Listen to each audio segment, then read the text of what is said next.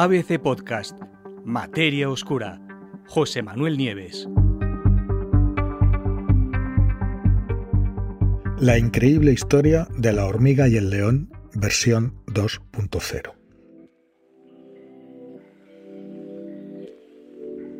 Hay veces que un acontecimiento pequeño y aparentemente insignificante, pues resulta que tiene grandes consecuencias. Y ahora un estudio pionero acaba de demostrar cómo la invasión de una nueva especie de hormigas, me oís bien, de hormigas en una reserva africana, obligó a los leones a cambiar de forma drástica su conducta depredadora. La secuencia de acontecimientos, como veréis, es alucinante. No sé si os acordáis de la teoría del caos. Eh, esta frase seguro que os suena. ¿Puede el aleteo de una mariposa en Brasil hacer que aparezca un tornado en Texas?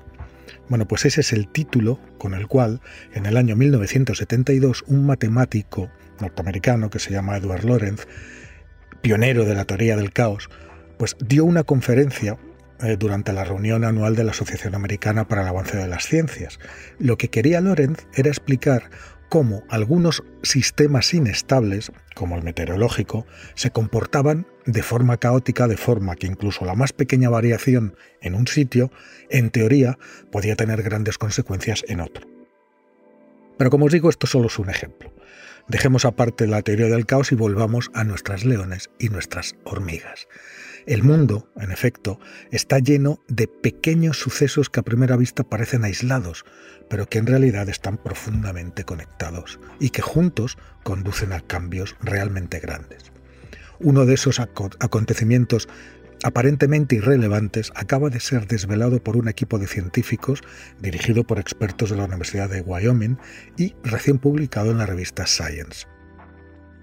En el estudio, los científicos han demostrado, como se ha adelantado antes, cómo la invasión de una nueva especie de hormigas ha bastado para alterar de forma sustancial la conducta depredadora de los leones que pueblan las grandes sabanas de Kenia. ¿Y cómo es esto posible? La secuencia de acontecimientos que se describe en el artículo mm, desde luego deja lugar a pocas dudas. Veréis, una especie invasora de hormigas llega a Olpeyeta, que es una reserva natural de unos 360 kilómetros que está justo en el centro de Kenia.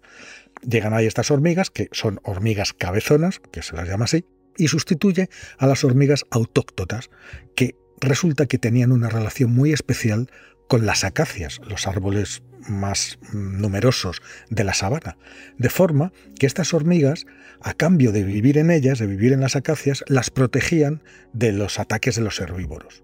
¿Qué es lo que hacían? Pues eran especialmente efectivas estas hormigas contra los elefantes. Los mordían, les ponían ácido fórmico, que, tiene, que es realmente molesto, y, de esta manera los elefantes y otros herbívoros se mantenían lejos de las acacias. Resulta que las invasoras, las hormigas invasoras, no hacen esto, no tienen esta conducta.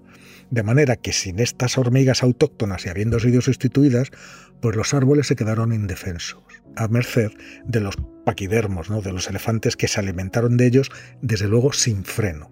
De hecho, los rompieron y los destrozaron, se los comieron a un ritmo entre 5 y 7 veces mayor de lo que suelen hacer en zonas donde todavía están las hormigas nativas. Esto trajo como consecuencia otra cosa más, pues un paisaje más abierto, con menos árboles.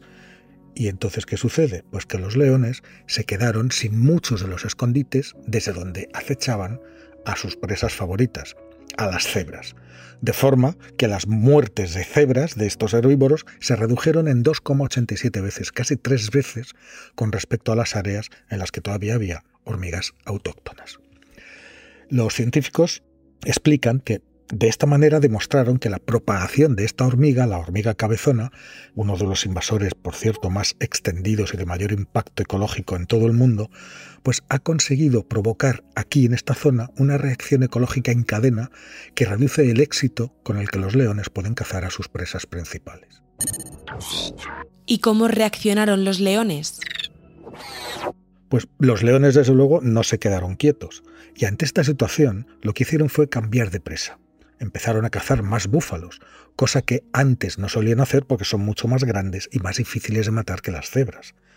Pero claro, también son más lentos y no necesitan de estar eh, escondido y acechando como si necesitan las cebras. Los resultados del estudio desde luego son abrumadores.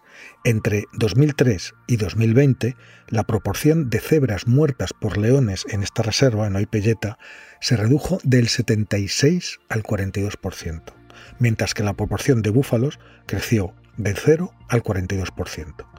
Vamos, lo que tenemos aquí es eh, eh, una auténtica revelación, la revelación de que un pequeño cambio eh, rompió la relación que había entre las hormigas, las acacias, los elefantes, los leones, las cebras y los búfalos. Bastó la llegada de un pequeño invasor para reconfigurar por completo la dinámica depredador-presa entre estas especies icónicas. Puedes escuchar todos los episodios en abc.es, iVoox, Wanda, Spotify, Apple Podcast y Google Podcast.